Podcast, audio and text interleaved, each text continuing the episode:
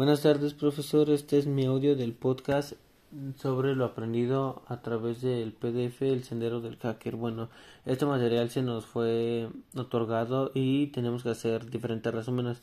Lo primero que se vio fue lo más básico sobre redes. Aquí se nos explica que el Internet es una gigantesca red de computadoras y sistemas comunicándose entre sí.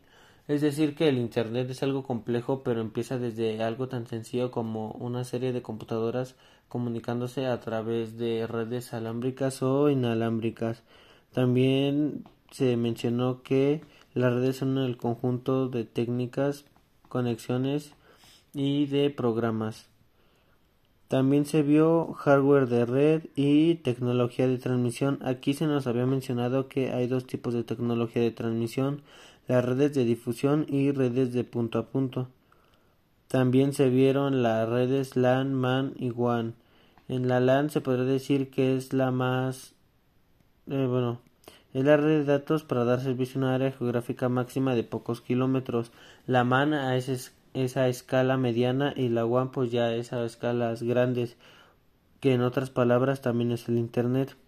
En casi todas las WAN, la red posee numerosos cables o líneas telefónicas conectadas a un par de enrutadores. También se nos mencionó que son los hosts.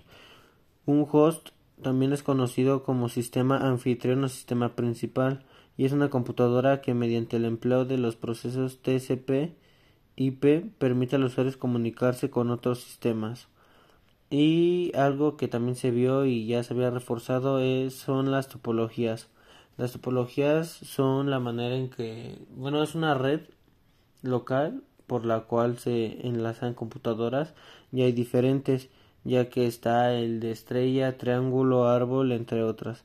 Las topologías primarias utilizadas son el anillo, árbol, completa intersección de anillos y de forma irregular.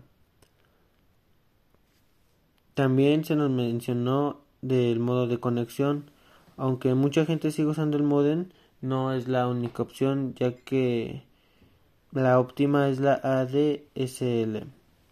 Y así se nos mencionaron diferentes temas, tanto como los bits, lo cual se nos explicó que muestran, bueno, que los bits por segundo son usados para definir la velocidad de transmisión entre dispositivos. Es como una manera de medir la velocidad como un kilometraje, por así decirlo. Y también se nos mencionaba que es importante no confundir los bits con los megabits y los megabytes, ya que un megabit es un millón de bits y un megabyte son 1400 bytes.